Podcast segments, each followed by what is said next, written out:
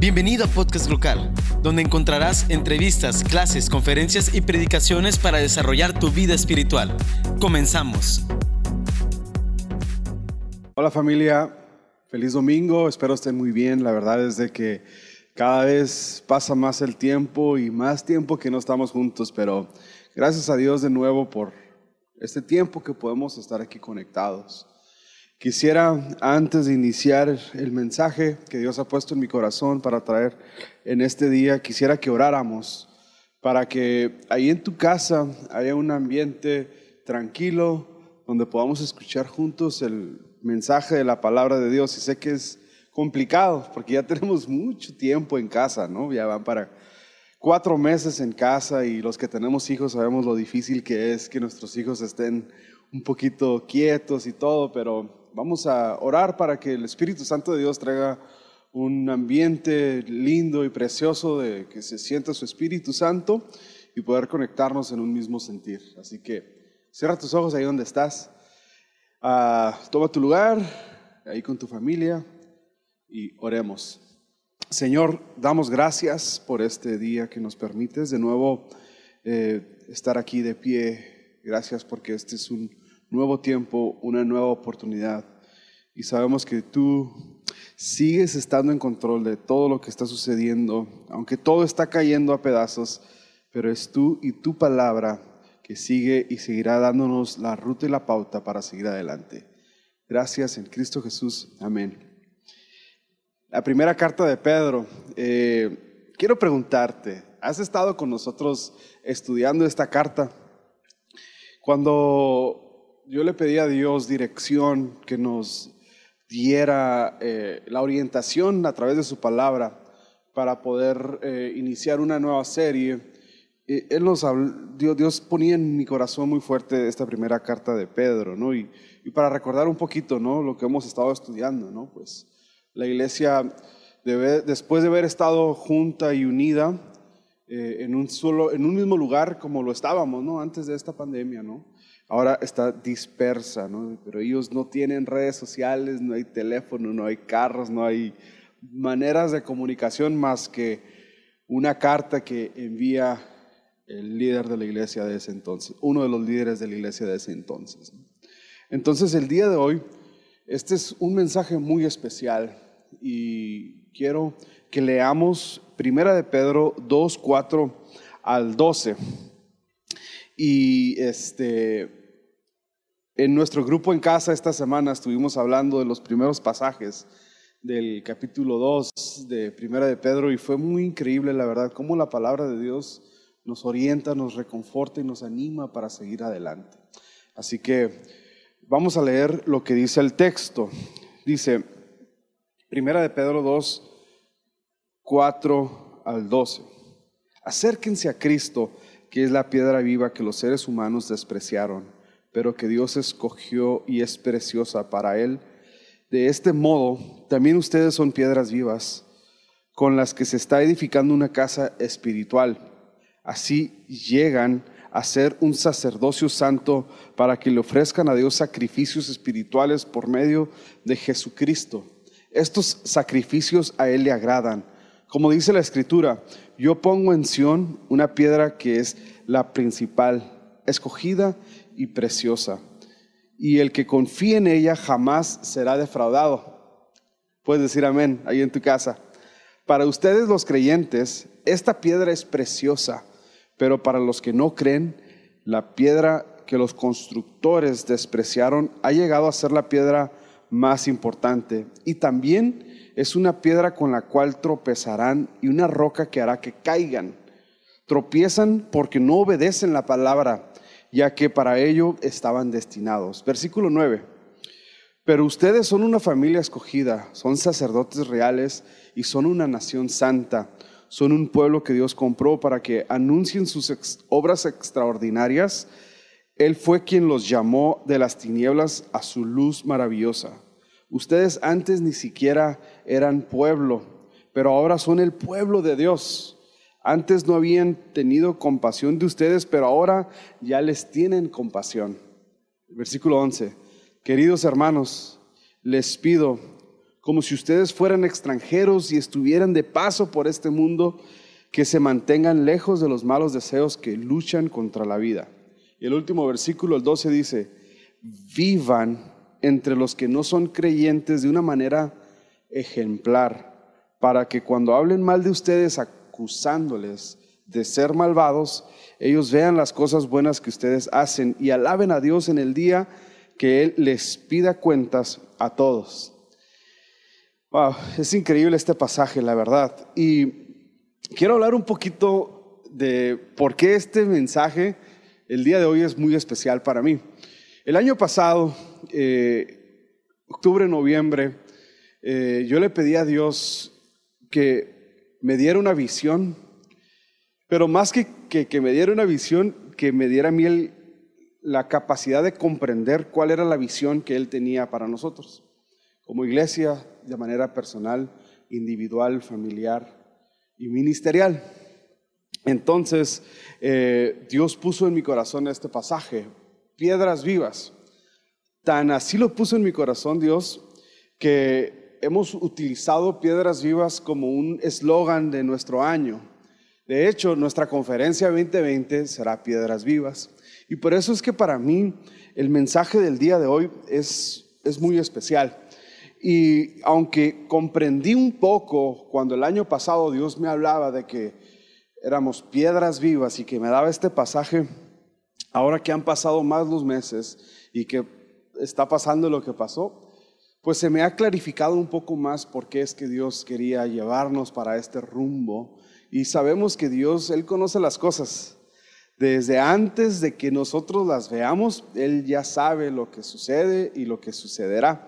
Así que ese es un motivo para tener nuestra esperanza puesta en Dios. Así que al inicio, en el primer capítulo, el apóstol Pedro habla a la iglesia de manera individual. Y ustedes recordarán un poquito cuando empezamos a leer este, este maravilloso libro. Eh, eh, eh, como una de las cosas que hace el apóstol Pedro es animarlos, ¿no? Es recordándoles su postura en Cristo. Pedro hace énfasis al inicio de la carta de quiénes somos delante de Dios, nuestra postura como tal, ¿no? Y nos dice, hey, nosotros estamos aquí de paso, tenemos una vida eterna, somos amados, escogidos por Dios, somos peregrinos, etcétera, etcétera. Pero ya en el capítulo siguiente, que es el que hemos estado estudiando desde la semana pasada, ahora Pedro amplía un poco más su mensaje. Pasó de hablarle de manera individual a los hermanos, ahora lo está hablando a manera grupal. Quizás pudiéramos utilizar esta palabra, a nivel iglesia. Y les hace este mensaje de acuerdo y les recuerda, ¿sabes qué les recuerda el apóstol Pedro? Su llamado. Primero les dice, los anima y les dice, hey, viene, va a estar difícil la cosa. Después de animarlos, les recuerda quiénes son, quiénes son en Dios. Pero ahora el apóstol Pedro les está diciendo, ¿para qué es que fuimos llamados? ¿Para cuál es nuestro llamado? ¿Cuál es nuestro propósito en la vida? Y es interesante porque esta iglesia estaba pasando por persecución, estaba pasando por un tiempo muy difícil como lo estamos pasando el día de hoy. Entonces hoy la palabra de Dios quiere decirnos algo. No solamente nos quiere animar no solamente nos quiere recordar quiénes somos en Cristo, sino ahora quiere recordarnos nuestro llamado. Y nuestro llamado, ¿sabes cuál es? Nuestro llamado es ser la iglesia. Nuestro llamado es construir la iglesia, es ser la iglesia en el lugar en donde tú estás. Y esto rompe con paradigmas porque hemos estado acostumbrados a ser iglesia y ya hemos roto con este paradigma desde hace muchos años en nuestra iglesia, ¿no? Que sabemos que iglesia no es un lugar. Pero ¿cómo podemos cumplir con nuestro llamado ahora no pudiendo estar en un edificio? Ese es el reto y eso es algo que Pedro está recordándoles aquí. Les está diciendo, y recordándoles la iglesia que Dios diseñó, que Dios amó y que Dios dio su vida por ella. Y sabes, yo en casa, en local, siempre digo esto. Si Jesús dio su vida por la iglesia, yo daré mi vida por ella. Dios amó la iglesia. Y ese es nuestro llamado, hermanos, a seguir siendo la iglesia, aún a pesar de lo que esté pasando y sucediendo. Pero vamos a ver un poquito.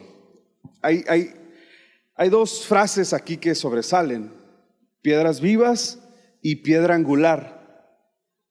Jesús es la piedra angular. En el versículo 7 es, brutal, ¿no? Lo que dice. Para ustedes, los creyentes, esta piedra es preciosa.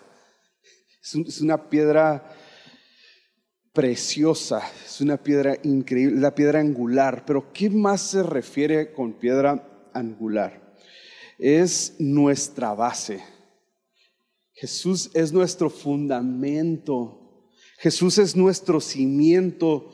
Sobre Él está cimentada nuestra vida, sobre Él está cimentada la iglesia, sobre Él está cimentada nuestras verdades. Te pregunto algo, ¿tú crees que ese cimiento se va a derrumbar? ¿Que la piedra angular que tenemos va a llegar a quebrarse, va a llegar a debilitarse, se romperá, caerá?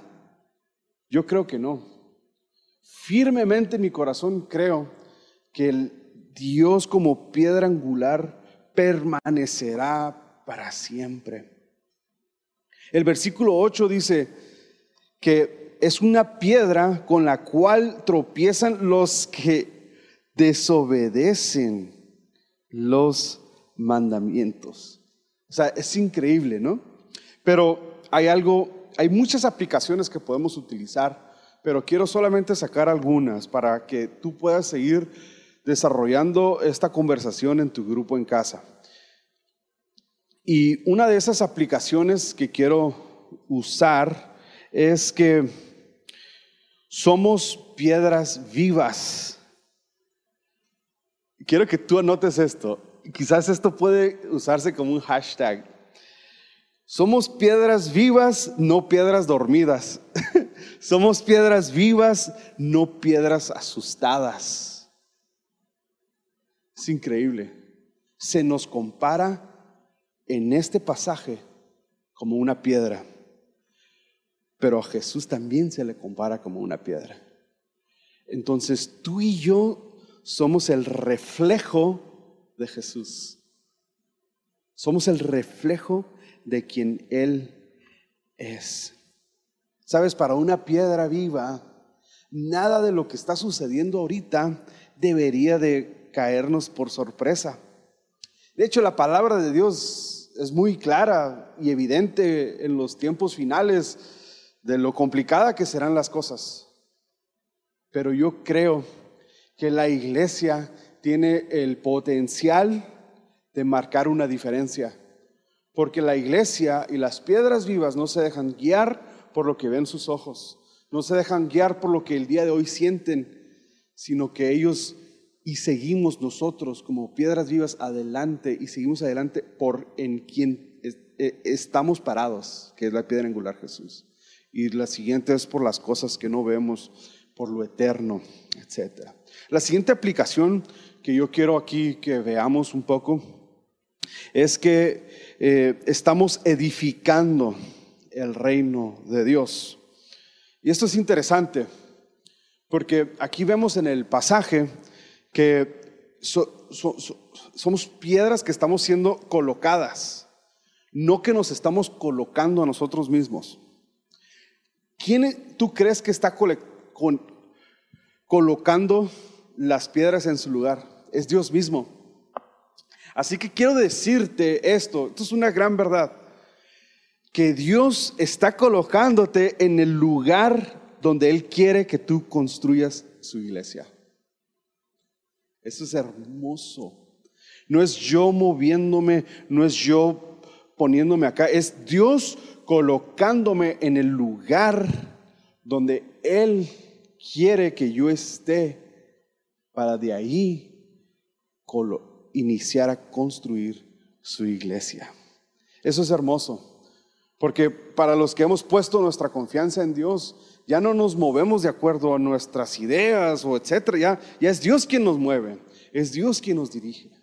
Y hoy aquí el apóstol Pedro nos recuerda de esta gran, gran verdad. Somos representantes, embajadores, utiliza esa palabra, ¿no? O sea, ¿qué es un embajador de un país? ¿no? Es, el que representa, bueno, mucho más que eso, ¿no? Pero si lo pudiéramos poner en un resumen, es alguien que representa el país en un país extraño, ¿no? Y tú y yo somos embajadores del reino de Dios. Representamos ese reino de Dios en esta tierra. Es una gran, gran responsabilidad. Quiero terminar con el versículo 12, porque para mí el versículo 12 eh, se predica mucho acerca de, que somos real sacerdocio y demás, ¿no? Y, a veces nos, se nos escapa el versículo 12, ¿no? Pero, pero el versículo 12 es desafiante.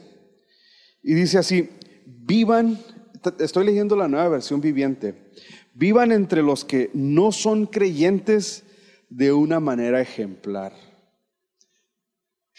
¿Qué, qué difícil, pero qué claro.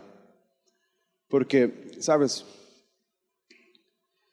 hablar todo mundo, pero demostrar es otra cosa. Y nosotros como embajadores del reino de Dios debemos de ser más conocidos por lo que hacemos que por lo que decimos.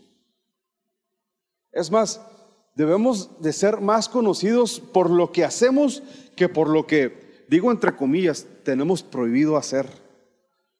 Es el tiempo de levantarnos como una iglesia y hacer lo que hemos sido llamados a hacer. Y ese llamado es hacer la iglesia.